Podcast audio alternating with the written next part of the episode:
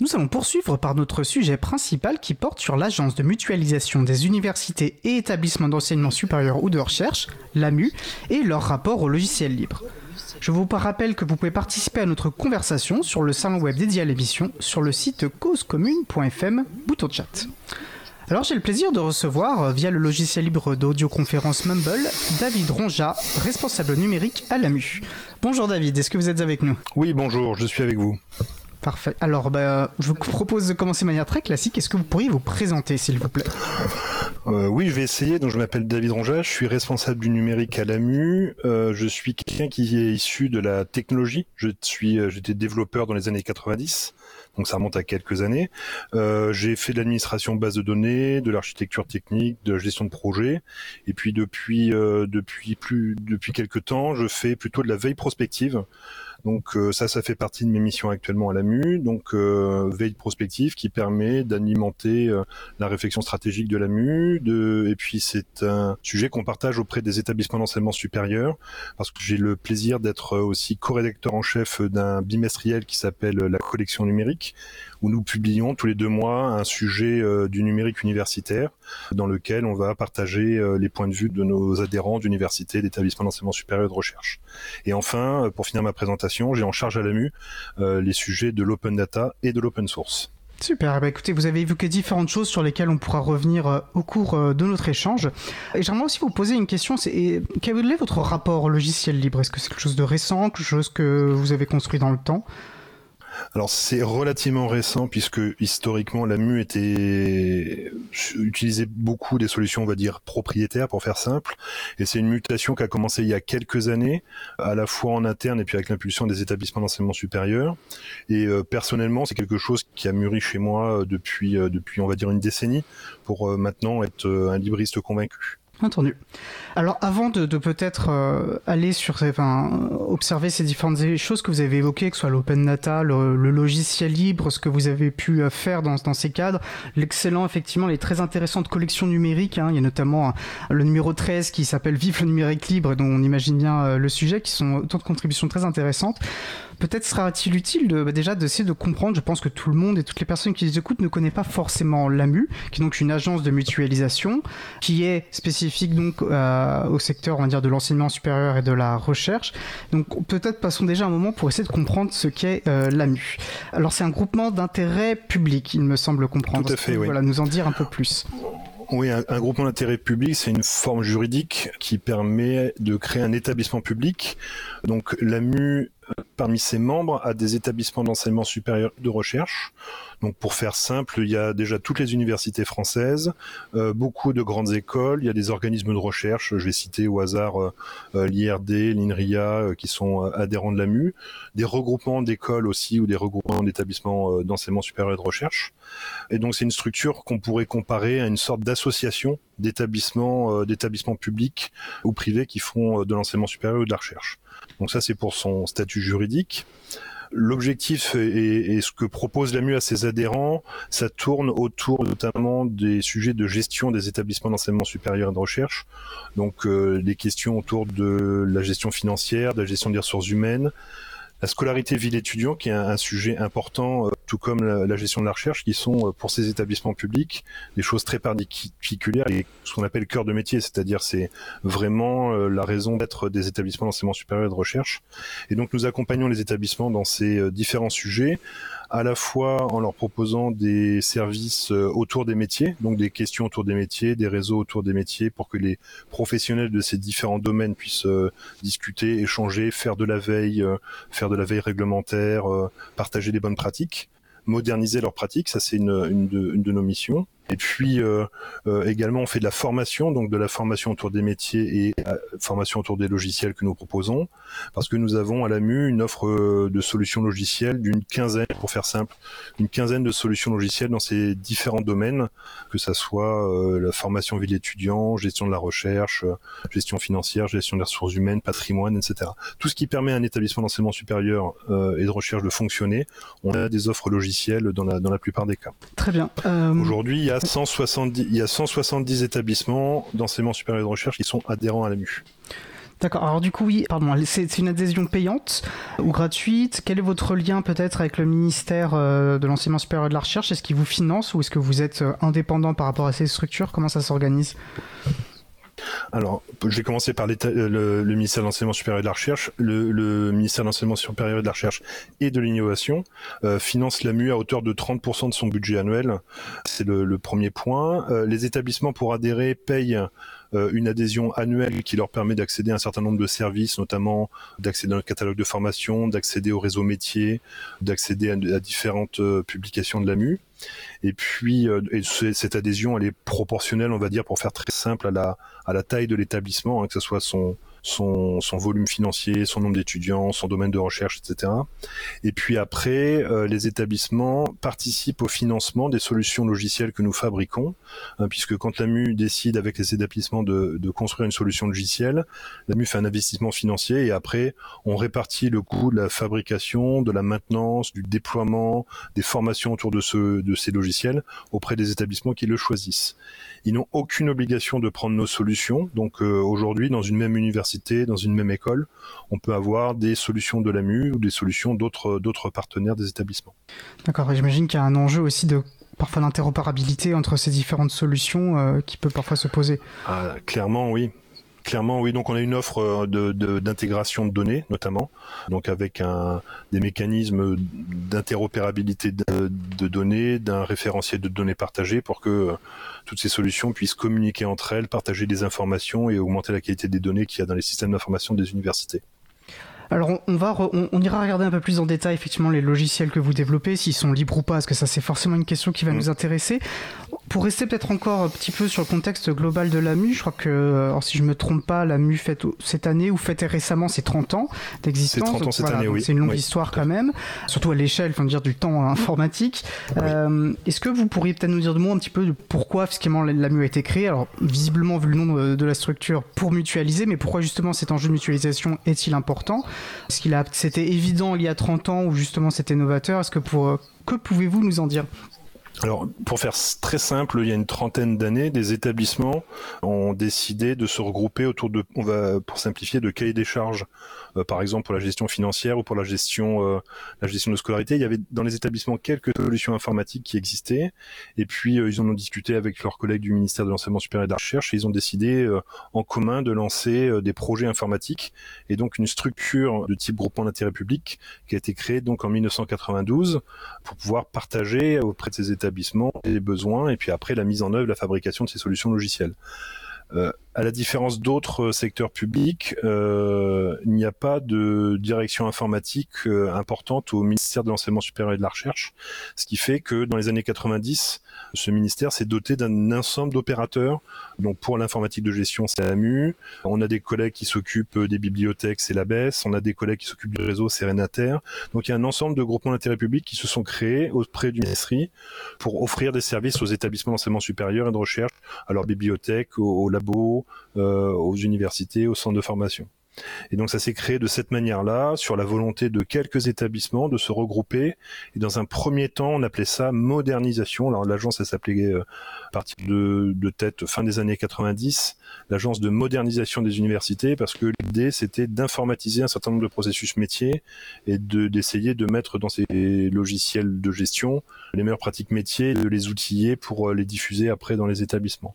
Et donc cette logique euh, qui avait été appelée de modernisation, elle ne que parce qu'il y avait de la mutualisation.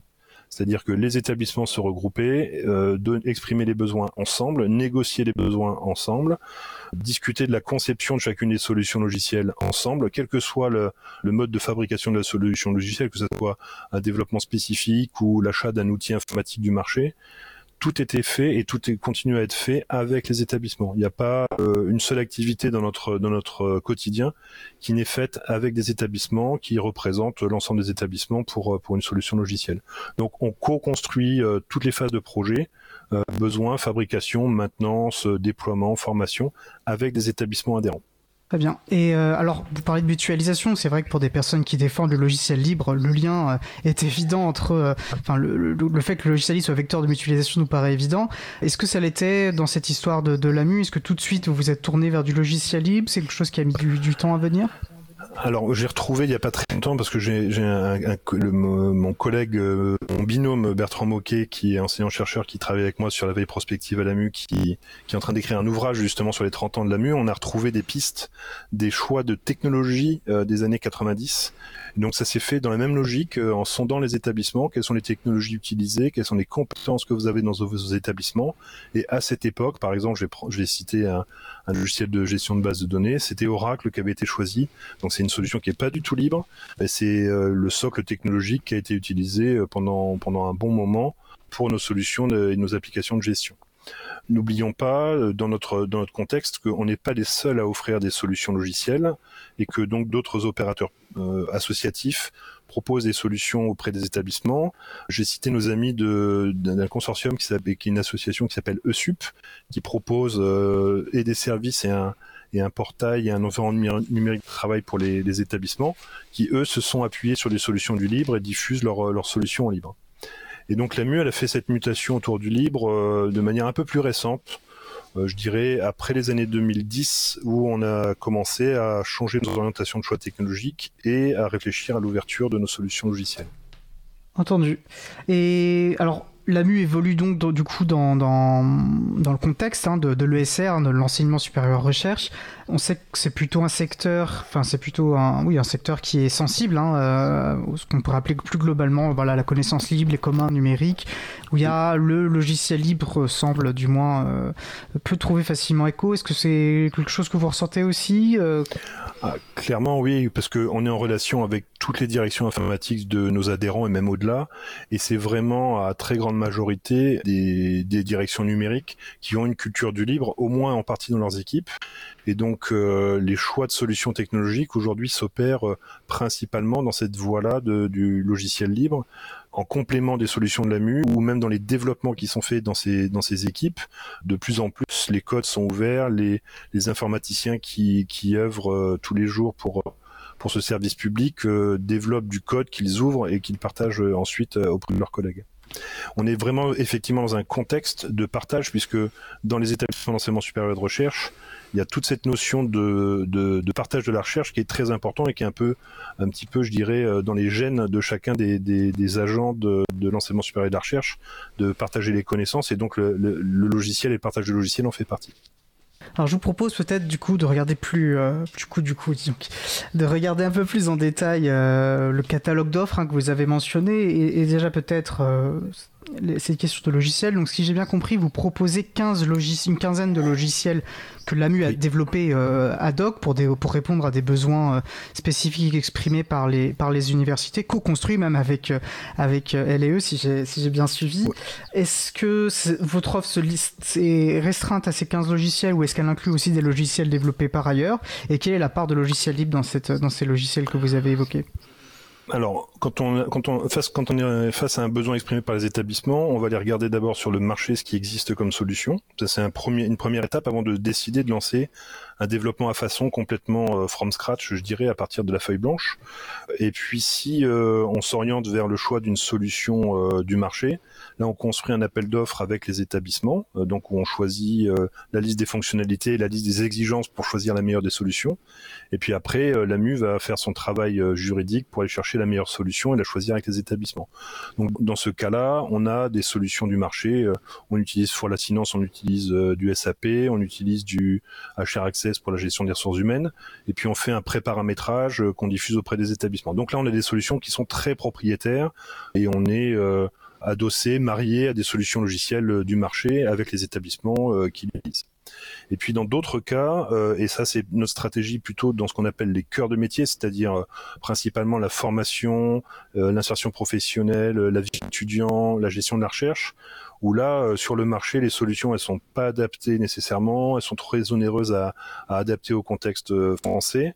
Euh, donc le choix qui a été fait il y a, très longtemps, c'est dans ces domaines-là de faire des logiciels spécifiques.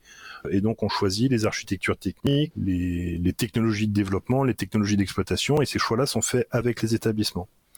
Donc ce qui est en train d'évoluer fortement à l'AMU, c'est que dans tous les développements spécifiques euh, qui vont apparaître, on va dire à partir de 2015-2020, on s'appuiera sur des solutions euh, libres pour euh, développer et exploiter les solutions logicielles que l'on va fabriquer. Le troisième, la troisième gamme, je dirais, de, solutions, euh, de solutions que l'AMU déploie auprès de ses adhérents, c'est des solutions qui ont été développées par des établissements en spécifique. Il y a un établissement qui avait un besoin, euh, entre guillemets, en avance de phase. Il la développe pour euh, ses, ses, propres besoins. Et à un moment, ce développement est connu par les autres établissements. Donc l'AMU fait son rôle de mutualisation c'est-à-dire qu'elle se saisit de la solution logicielle qui a été faite par un établissement. Potentiellement, elle l'adapte pour qu'il soit euh, complètement paramétrable et adapté à l'ensemble des besoins. Et puis, on diffuse cette solution logicielle qui est faite euh, par un établissement euh, et qu'on va nous diffuser auprès de 10, 20, 30, 50 ou 100 établissements différents. Dans ce cas-là, les trois quarts des solutions qu'on a récupérées auprès d'un établissement sont déjà des solutions sous licence libre. Donc on était déjà avec un certain nombre de solutions de logiciels libres. Et, du coup, non, parce que j'ai l'impression que vous me parlez, est-ce qu'il y a une communauté des universités euh, membres du, du, de l'AMU? Est-ce que c'est les échanges d'informations, ces échanges de code euh, se font-elles spontanément? C'est vraiment l'AMU qui, dans une démarche on dire, proactive, euh, va au contact des, des, universités, notamment celle que vous avez évoquée, qui a développé sa propre solution pour faciliter mutualisation. Comment ça se, ça se passe? Il y, il, y a, il y a deux, bah, il y a les deux leviers existent. Il y a à la fois entre guillemets l'AMU qui centralise ces informations parce qu'elle est en relation avec tous ses adhérents. Ça, c'est un premier axe. Et puis un deuxième axe, euh, vu qu'on est dans un environnement euh, très communautaire, hein, l'enseignement supérieur et la recherche, c'est beaucoup de gens qui travaillent ensemble. Et donc on a beaucoup d'associations professionnelles, par exemple. Donc dans le monde de l'informatique, il y en a plusieurs. Il y a l'association des vice-présidents numériques, des DSI, la formation des services informatiques, l'association des services informatiques qui s'appelle le CIR. Donc ces communautés discutent et échangent entre elles avec euh, plein de moyens, des séminaires, des colloques, des listes de diffusion, des relations humaines. Ça c'est le plus important presque. Et donc, euh, c'est à ces occasions-là, quand on est soit dans un comité de pilotage de l'AMU, soit dans un colloque euh, des, informaticiens, où on va discuter. Et en discutant, on va se rendre compte qu'un collègue est, euh, va développer une solution qui nous intéresse, on va le voir, et puis il y en a un deuxième qui vient se greffer dans la conversation, et puis on crée un petit groupe de travail, et puis une fois que ce groupe de travail prend un peu d'étoffe, et ben on va aller partager ceci auprès de auprès de nos adhérents et faire une proposition. Est-ce que la solution de de formation continue qui a été développée par exemple euh, à Nantes et avec quelques établissements intéresse la communauté et les gens du métier. Si c'est le cas, ben nous on fait notre travail de mutualisation, d'industrialisation de cette solution. Entendu.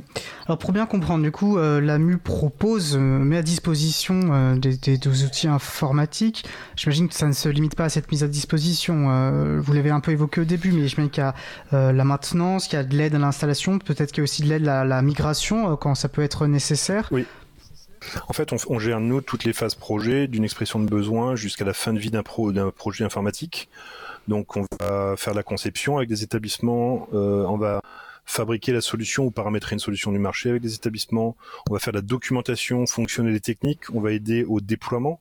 Donc aider au déploiement, c'est à la fois euh, préparer les équipes informatiques à installer la solution euh, dans, dans, leur système d'information, mais c'est aussi euh, former les personnels qui vont l'utiliser à l'utilisation de la solution logicielle, et puis régulièrement de récolter des besoins ou des bugs, ça arrive aussi à, chez nous, pour pouvoir faire des évolutions de ces solutions et de la maintenance évolutive ou, ou, corrective.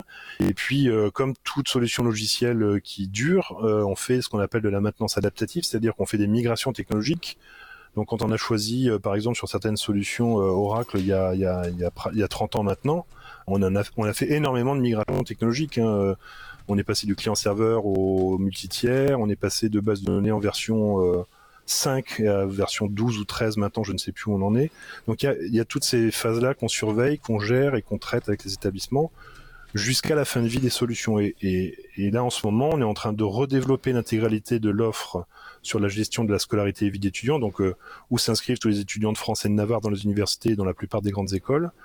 Euh, c'est une solution qui a plus qu'une trentaine d'années maintenant et donc on est en train de la redévelopper sur la base de solutions libres et le code sera ouvert euh, sous, licence euh, Affero GPL dans, dans, quelques temps. Donc on, on, on, gère toutes les phases de projet, formation des équipes, euh, conduite du changement aussi parce que souvent l'arrivée d'un logiciel de gestion qui va modifier les pratiques, ben on a besoin d'accompagner les établissements en organisation, en préparation de leur, de leur fonctionnement pour euh, accepter, prendre en compte le logiciel qui leur est proposé. Et toutes ces phases-là, c'est euh, l'AMU qui les, qui, qui les supervise euh, avec des établissements. pour qu'on pose cette question aussi, pour, en, termes de pratique interne aussi, euh, est-ce que l'AMU s'appuie sur du logiciel libre? Est-ce que où en sont les pratiques internes à l'AMU alors, euh, historiquement, pour nos outils internes, donc ce qui est gestion de nos agendas, nos, outils de communication interne, nos, sites web, etc., on est très majoritairement sur des solutions Microsoft. C'est un choix qui a été fait il y a très longtemps et depuis, on n'en a pas beaucoup décroché. Donc on est principalement en interne sur nos outils sur des solutions Microsoft. Certains établissements ont fait des choix équivalents et d'autres utilisent des solutions du libre euh, ou des solutions euh, euh, des solutions faites à façon pour pour leur gestion dans leurs équipes, dans leur DSI, etc. Entendu.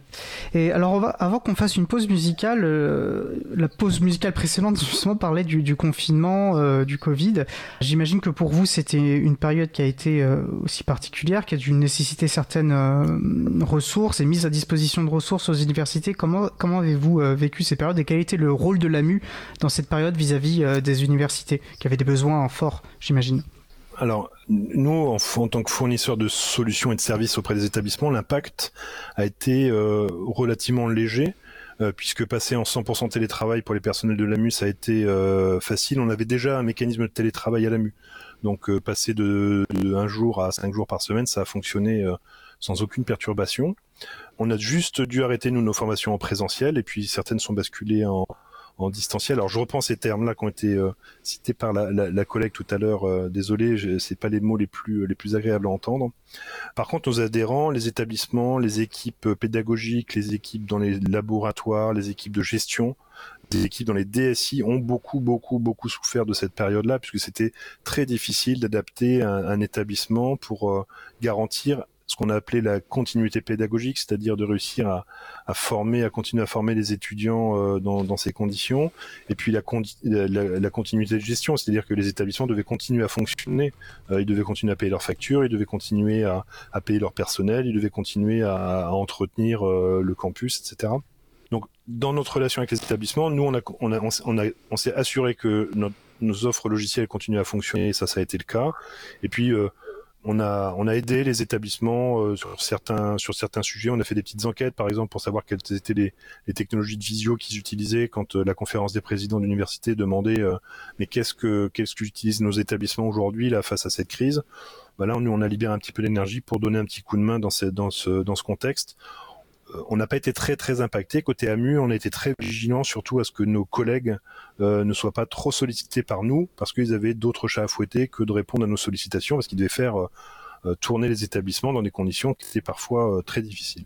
C'est sûr. Et d'ailleurs, comme euh, je, rejoins mon, collègue Frédéric qui fait, qui fait référence effectivement à la difficulté que ça a été également pour les, pour les professeurs et pour les étudiants, les élèves, etc. C'est vrai que ça a été difficile pour euh, beaucoup de monde, et particulièrement voilà, pour cette classe d'âge. Écoutez, merci beaucoup. Je vous propose de faire une pause musicale et euh, après, nous nous retrouvons un peu plus vif, dans le vif du sujet du logiciel libre. Alors, plaisir. Nous, allons écouter à présent Jacques aux lanternes par Just Buns. On se retrouve juste après. Je vous souhaite une belle journée à l'écoute de Cause Commune, la voix des possibles. Cause Commune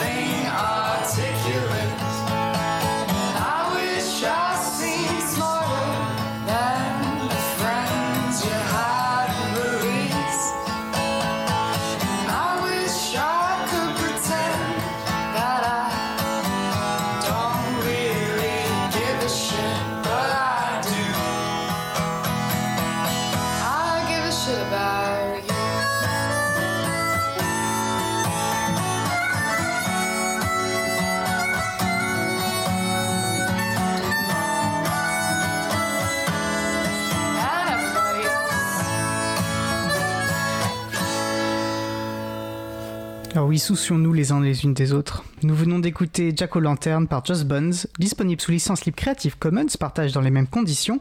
C'est C'est ça.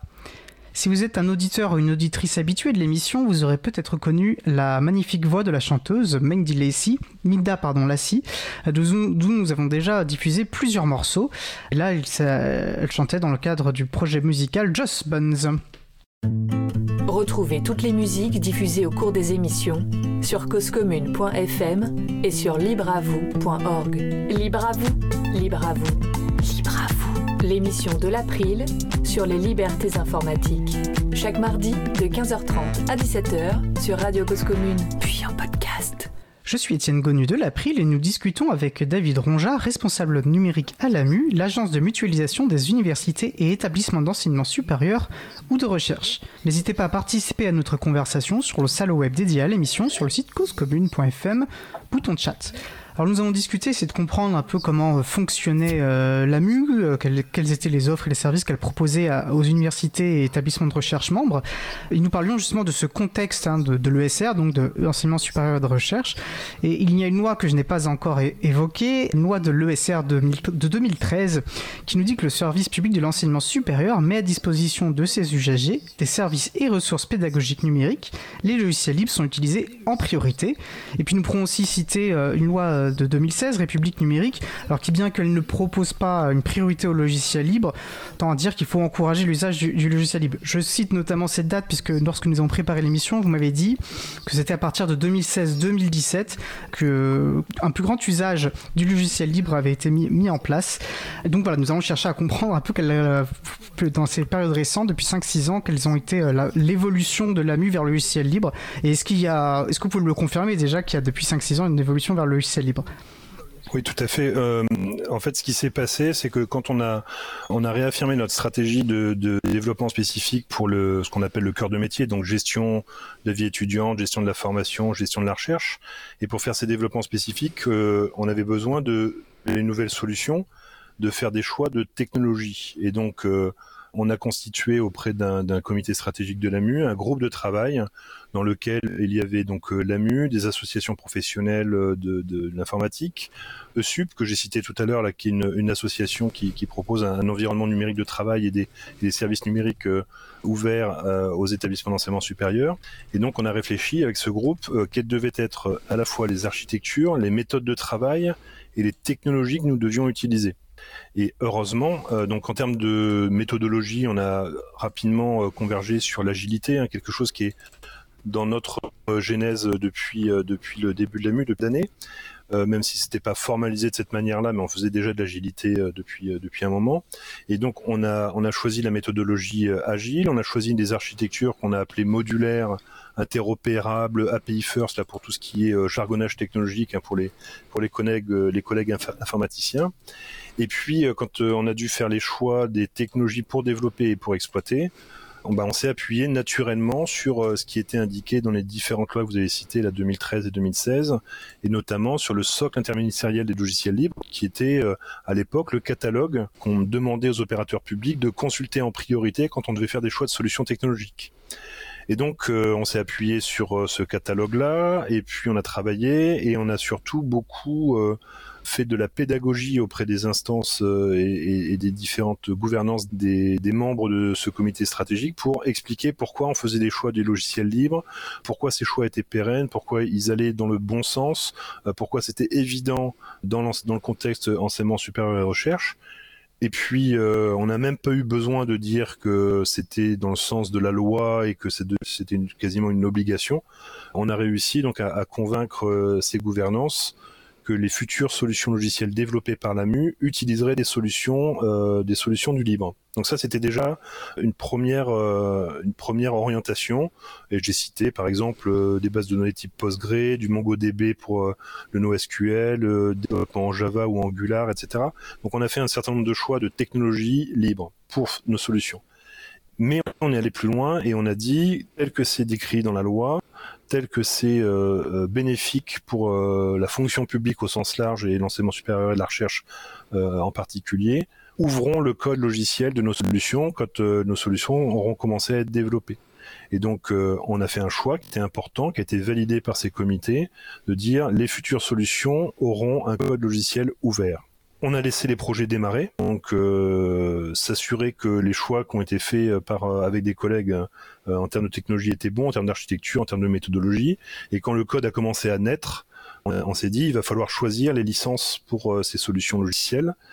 Et euh, à l'AMU, on n'avait pas les compétences pour faire les bons choix de licence. Et donc, on a constitué un groupe de travail avec, euh, j'ai cité les noms parce que c'est des, des, des, personnes formidables. Donc, euh, j'ai cité Bastien Guéry de la DINU, j'ai cité Pascal Kuzinski de la Dulact, François Elie et Jean-Yves Janas de la FUL et Nicolas Kahn de ESUP qui nous ont accompagnés, qui ont accompagné l'AMU à la fois dans, dans ce changement de paradigme de dire on va ouvrir le code de nos solutions, et puis après plus pragmatiquement, de manière plus précise, sur le choix des licences euh, par projet. Et donc on a travaillé avec ce groupe qui a fait de la sensibilisation en interne à l'AMU, auprès du comité de direction de l'AMU, auprès des équipes projets, on a fait des explications de pourquoi on allait dans cette voie-là, pourquoi c'était pertinent, quelles étaient les incidences que ça allait avoir peut-être sur notre modèle économique, sur euh, la responsabilité des uns et des autres, sur le travail quotidien des équipes projets. Et une fois qu'on a fait ce travail de sensibilisation, ben, on a pu avec euh, euh, ce groupe d'experts choisir les licences, euh, enfin en tout cas la première licence qui a été choisie pour euh, le projet, le nouveau projet de gestion de scolarité et de vie d'étudiants qui s'appelle Pégase. On a fait le choix d'une Affero GPL pour les, les, composants fonctionnels de cette solution. Et donc à partir de là, on a commencé à vraiment, donc sur cette période 2015-2020, à rentrer vraiment dans le vif de l'AMU utilise des solutions logicielles libres pour fabriquer, ouvre le code de ces solutions et maintenant on est en train de programmer les études d'ouverture du code des 15 autres solutions logicielles de l'AMU. En deux mots, pour faire cela, on a mis au point un, outil méthodologique qu'on appelle vie, euh, vers le libre, qui est évidemment euh, lui-même euh, ouvert comme solution et documenté, et qui fait une sorte d'autodiagnostic auprès d'une équipe projet pour qu'il s'interroge de l'incidence des gains et des inquiétudes qu'ils peuvent avoir euh, d'ouvrir le code logiciel de leur solution. Et à partir de ces autodiagnostics, ça nous donne, ça va nous donner une feuille de route, euh, comment dire, un grand planning pour dire euh, en telle telle année on ouvrira le code logiciel de telle et telle, telle solution. Écoutez, bah, merci pour cette euh, passionnante introduction sur le sujet. Et, en fait, je me rends compte, on, entend dans votre voix, peut-être que je me trompe, mais je trouve qu'on entend cette passion dans votre voix. On a l'impression que vous êtes vraiment très enthousiaste dans cette démarche qui a maintenant à peu près 5-6 ans. Est-ce que pour vous, voilà, ça, en termes de travail à l'AMU, ça, ça a changé quelque chose, justement, c'est cette décision de se tourner vers plus de libre? Oui, parce que je, me rappelle et j'ai salué un, collègue qui s'appelle Olivier Ziller, qui est euh, à l'université de l'université de Lorraine et qui était euh, le copilote du groupe de travail sur les, choix d'architecture technologique. La première réunion qu'on a faite tous les deux, on a pris un paperboard, il y avait une grande feuille blanche et on a dit qu'est-ce qu'on met? Quels seront euh, les, les, outils de méthodologie, les architectures, les solutions logicielles, etc. Et puis on a discuté sur justement l'histoire numérique de la MU, les choix technologiques qui ont été faits, euh, Oracle, SAP, des solutions euh, propriétaires dans lesquelles moi j'étais personnellement impliqué depuis euh, depuis longtemps. Moi j'étais administrateur base de données, développeur sur des solutions Oracle dans les années 90-2000.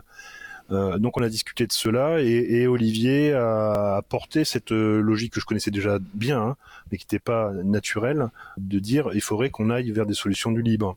Et donc on a dit ok, partons dans cette voie-là, et puis on s'est entre guillemets challengé l'un et l'autre pour aller dans cette direction et puis choisir des architectures et des solutions. Et après, mon un groupe de travail où on a partagé avec des collègues euh, pour pouvoir faire ces choix-là. Et euh, je dirais que c'est né dans cette réflexion partagée avec d'autres. Hein. C'est pas c'est pas uniquement moi ou uniquement Olivier qui avons porté cette voie-là. Stéphane Athanas, le directeur de l'AMU, a beaucoup porté cette direction aussi. D'autres collègues euh, ont soutenu. Il y a eu des moments un petit peu difficiles hein, quand on devait euh, expliquer pourquoi on allait ouvrir les solutions, pourquoi ça n'allait pas euh, casser le modèle économique de l'AMU, etc. Des moments un petit peu difficiles, mais grâce aux arguments qu'on avait, grâce au groupe de travail qui nous a accompagnés, tout ceci s'est très bien passé. Et, et en tant que personnel d'un établissement public, en tant que citoyen, je trouve que c'est la meilleure des directions euh, d'optimisation de la dépense publique, les meilleurs choix, les meilleurs choix de souveraineté numérique, on en parle beaucoup. que d'aller dans cette direction de d'utiliser des solutions libres et d'ouvrir le code de, nos solutions. Au-delà du fait que ce soit obligatoire euh, d'ouvrir le code, euh, on n'est pas du tout dans cette démarche-là de, de le faire parce que c'est obligatoire. C'est vraiment un choix stratégique de l'AMU. Oui, on rappelle que c'est obligatoire effectivement puisque euh, le, enfin, le code informatique est un document administratif et que Open Data, euh, voilà, le, le, les administrations doivent ouvrir euh, leurs documents administratifs, les rendre, enfin les communiquer lorsqu'elles lui sont demandées et par la suite les, les, les rendre, les, les, rendre publiquement accessibles. Alors du coup, là, vous avez mentionné beaucoup de choses et je trouve que c'est intéressant justement ce que vous, avez parlé de l'outil vers le libre puisque du coup vous devez ouvrir, vous avez fait le choix en tout cas d'ouvrir les logiciels existants. Ce que vous souhaitez nous en nous en parler un peu plus. Comment, quelle était la genèse de ce document? Pourquoi ce document a été créé? Et puis, euh, est-ce qu'il euh, est qu'il diffuse notamment auprès des universités? Alors euh, vers le libre, d'abord on s'est dit pour faire les pour que les équipes projets rentrent dans une logique d'ouverture de leur code, il faut qu'on puisse poser un certain nombre de questions et d'avoir une, sorte de diagnostic. Donc euh, on s'est dit on va leur poser un certain nombre de questions. Au début on voulait faire des interviews et puis on s'est dit si on fait des interviews ça va ça va être très long, euh, ça va être très compliqué. Donc on a on a mis au point un petit questionnaire sous forme de tableur, hein, pas plus compliqué que cela. À la fois des environnements technologiques utilisés, qui sont des éléments qui facilitent ou qui rendent un peu plus difficile l'ouverture du code le cycle de vie du projet. C'est plus facile de décider de mettre une licence euh, libre sur un projet où on a 10 lignes de code que sur un projet qui a 20 ans. Les communautés autour des technologies choisies, c'est plus facile d'ouvrir du code et de trouver une communauté sur des technologies actuelles euh, pour lesquelles il y a beaucoup de développeurs que sur quelque chose d'un peu entre guillemets ésotérique ou d'un choix qui a été fait il y a 20 ans où il n'y a plus beaucoup de développeurs qui travaillent dessus. Donc les conséquences que ça pouvait avoir dans l'équipe projet, etc. Donc on a identifié 10 à 15 questions de cette nature-là et puis euh, on a demandé aux équipes projet à chacune de remplir ces de, de répondre à ces différentes questions et ça a donné des graphes, des sortes de toiles d'araignée qui montraient une surface pour montrer si la solution et l'équipe projet étaient plus ou moins prêtes et s'il y avait plus ou moins de conséquences importantes d'ouvrir le code. Euh, et ça nous a permis, une fois qu'on a mis toutes ces analyses bout à bout, de, faire une analyse et de dire bah voilà l'ordonnancement qui nous semble le plus pertinent. On l'a pas fait de manière mécanique, hein, c'est un outil d'aide à la décision, donc on s'est appuyé dessus pour décider, mais il y a des moments où on allait au-delà des notations qui ont été faites euh, par les uns ou par les autres parce qu'il y avait des éléments évidents de report, admettons, d'ouverture d'un code, d'un code logiciel quand on est en train de faire une grosse migration d'une solution, changer des technologies à l'intérieur, c'est pas la peine de choisir la licence aujourd'hui. Faisons la migration et une fois la migration faite, on fera le choix de la licence associée parce que les évolutions technologiques vont peut-être contraindre le choix des licences. Et préciser que c'est un document qui il n'y a pas besoin d'être un, grand technicien pour, pour le comprendre. Il est assez facile et intéressant à lire. Euh, d'ailleurs, on mettra le lien hein, s'il est disponible. Est-ce qu'il y a eu un souci de le rendre accessible à des, à des personnes pas forcément initiées? Parce que du coup, il est intéressant et, et, ça permet de mieux comprendre quand on ne connaît pas euh, l'envers du décor, de mieux comprendre les questions qui se posent et, et comment on, on opère ses choix?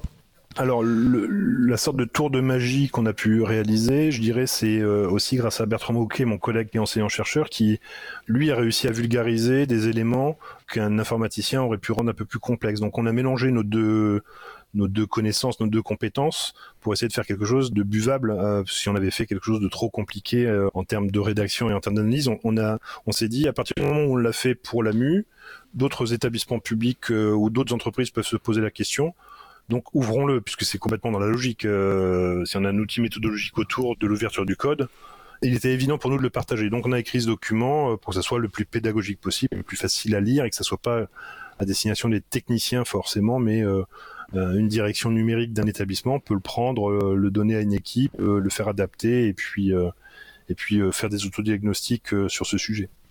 Puisqu'on parle des publications euh, de l'AMU, je vous propose un peu aussi d'évoquer euh, les collections numériques hein, que vous avez présentées sommairement en, introduction, et puis notamment effectivement le numéro 13 qui s'appelle Vive le numérique libre, qui sont aussi un des documents très accessibles et faciles à lire, notamment parce que là je trouve la, manière dont ils sont découpés, même si certains sont des gros documents, on peut aller choisir un petit peu les thématiques spécifiques qui nous intéressent.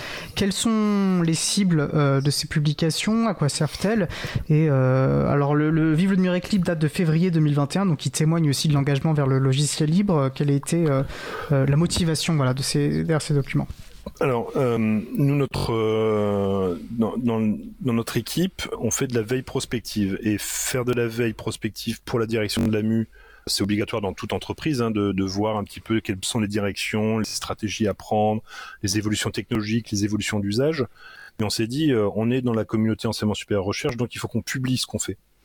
Donc à partir du moment où on a décidé que nos travaux de veille devaient être publiés, on a mis au point cette collection numérique. Alors certains parlent d'un magazine, euh, d'un magazine euh, du numérique puisque c'est thématisé. Donc euh, tous les deux mois, il y a un sujet du numérique universitaire qui est traité. On s'est dit aussi, toujours dans la même genèse du, du, fonctionnement de l'AMU, c'est pas l'AMU qui va écrire à ses adhérents pour dire voilà ce qu'il faut penser sur tel ou tel ou tel sujet. Ça n'aurait aucun sens. Donc ce qu'on a fait, c'est qu'on a commencer à faire faire rédiger des points de vue différents des établissements, des expériences, des témoignages sur les thèmes qu'on traite.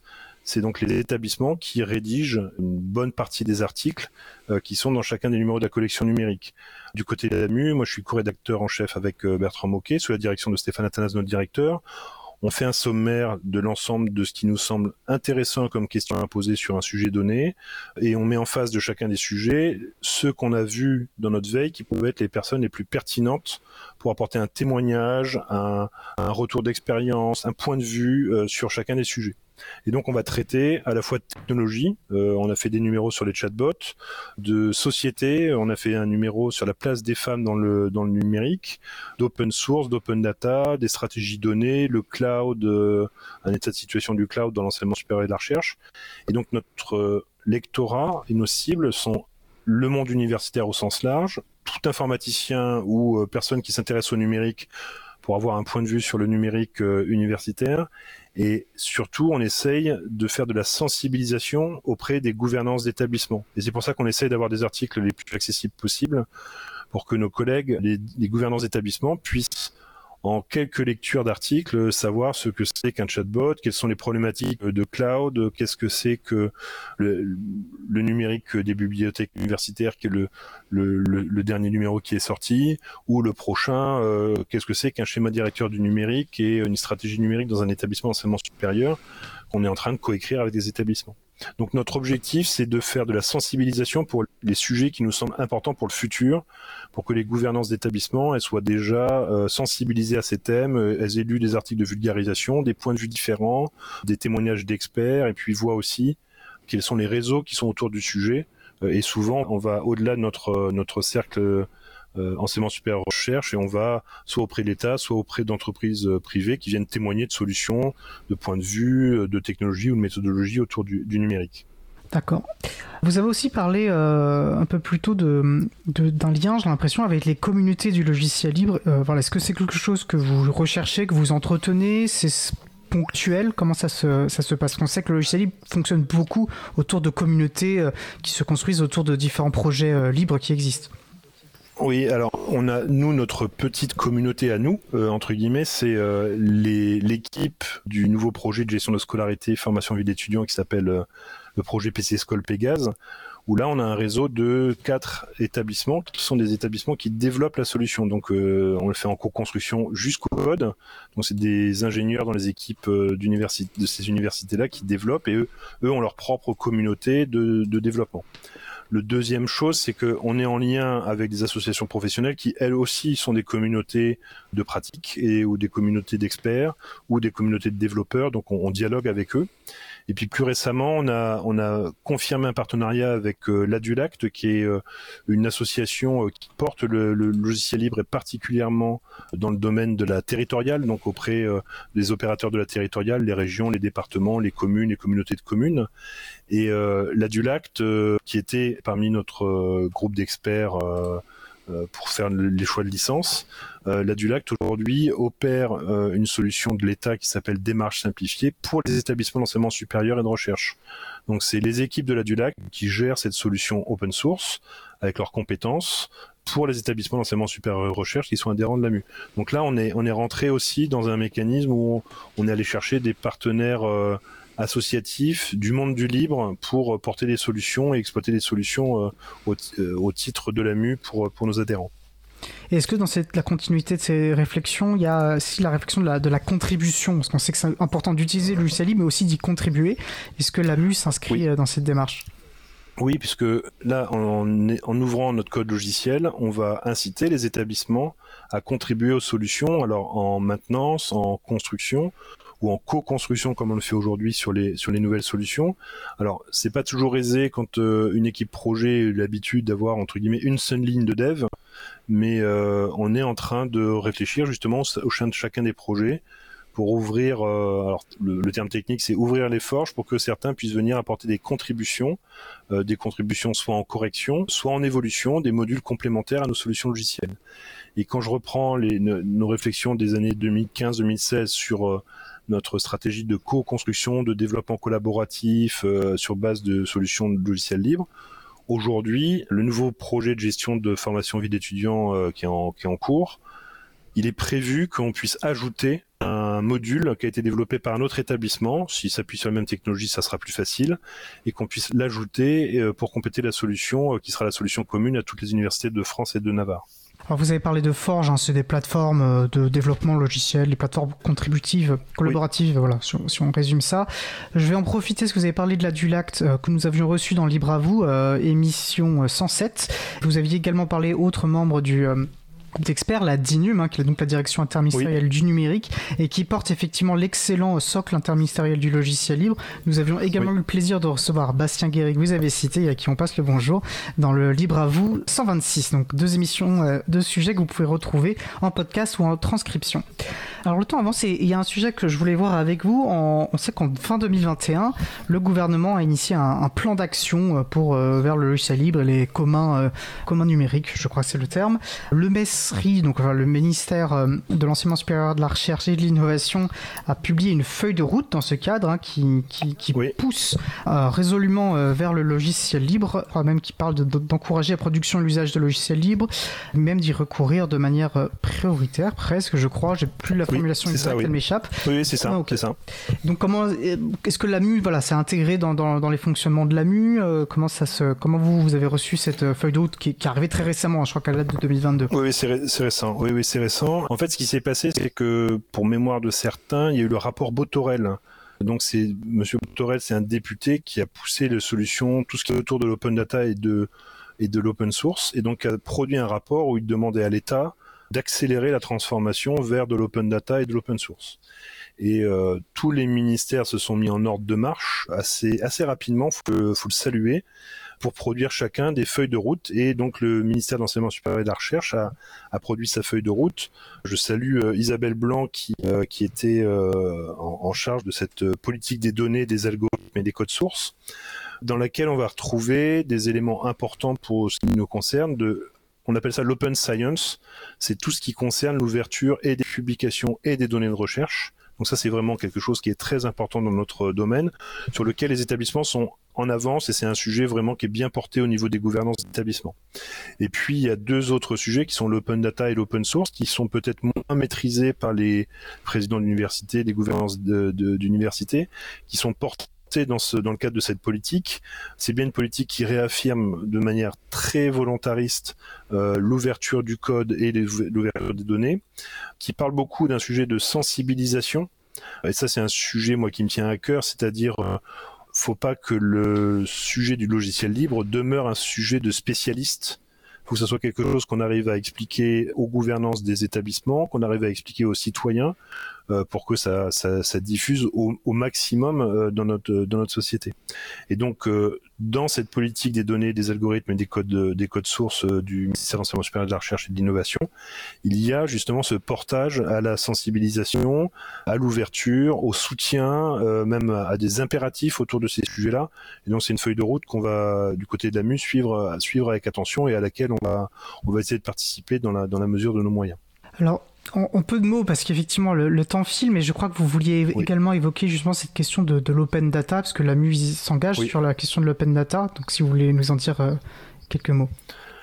Oui, en 2019, euh, on a on a donc publié une collection numérique sur le sujet pour euh, expliquer ce qu'était l'open data en faisant témoigner des associations spécialisées dans le domaine, euh, Etalab du côté de la DINUM, en faisant témoigner des établissements qui ouvraient déjà des données de gestion, euh, parce que l'open science dans notre environnement c'est quelque chose de connu et maîtrisé.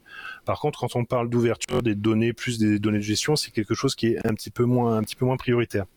Donc on a fait ce premier numéro sur l'open data dans la, collection numérique. Et puis après, on a poursuivi le sujet en essayant d'inciter les établissements à avancer dans ce, dans ce domaine-là, en faisant fin 2019 de mémoire une journée de sensibilisation et où on a euh, auprès de nos de nos adhérents porté le sujet de l'open data, porté l'intérêt de l'ouverture des données, de la réutilisation des données, de la des modèles économiques associés à l'ouverture des données, etc. pour pousser les établissements à, à avancer dans ce dans ce domaine-là on a posé une graine, on, on, commence à voir les premiers, les, les, premières pousses, hein, parce que la période de confinement n'a pas été du tout propice à ce genre de sujet.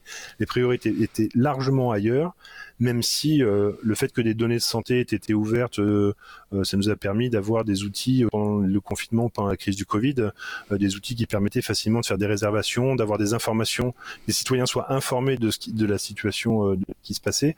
Et ceci, l'open data y a beaucoup contribué. Et donc, maintenant qu'on est dans une période qui va de retour un peu plus nominal dans, dans le fonctionnement des établissements, j'ai bon espoir que le sujet de l'open data, et notamment grâce aussi à la feuille de route euh, du ministère va reprendre et euh, on va pouvoir euh, voir apparaître des belles expériences en établissement. Du côté de la Mune, on a été très humble. On a ouvert trois jeux de données qu'on pose sur le site data.gouv.fr qui est le point de référencement où on peut poser nos données quand on est un opérateur public. Alors notre sujet arrive à sa fin, il nous reste environ deux minutes. Quels seraient pour vous les points forts, les points importants à retenir de notre échange? Alors, moi, ce que je voulais dire, c'est que l'AMU, dans ce contexte, elle, évolue dans un, écosystème très favorable à l'ouverture, hein, puisque la, la, communauté enseignement supérieur et recherche est très euh, euh, génétiquement, j'allais dire, euh, dans, dans cette logique de libre et de partage. Donc ça, c'est quelque chose qui nous aide beaucoup. Pour l'AMU, c'est une transformation qui est en cours, donc un, vrai choix d'orientation qui est important et qui, est, qui est pérennisé dans notre contrat avec l'État, qui est pérennisé dans notre stratégie, dans nos choix de solutions logicielles moi, il y a un mot qui me tient à cœur, qui est le commun. C'est donc tout ce que l'on doit faire en tant qu'agent public, en tant qu'opérateur public, doit être fait pour le bien commun. Et euh, le logiciel libre euh, fait partie de cette philosophie. Et puis euh, peut-être pour conclure, je vais, je vais reprendre le titre de la collection numérique. Vive le numérique libre. Très belle conclusion. Écoutez, merci beaucoup David Ronja. Donc Avec vous plaisir. êtes responsable du numérique à, l'AMU, l'agence de mutualisation des universités et des établissements euh, de l'enseignement supérieur et de la recherche. Donc merci d'avoir passé ce temps avec nous. Je vous souhaite une très bonne fin de journée. C'était un plaisir, merci.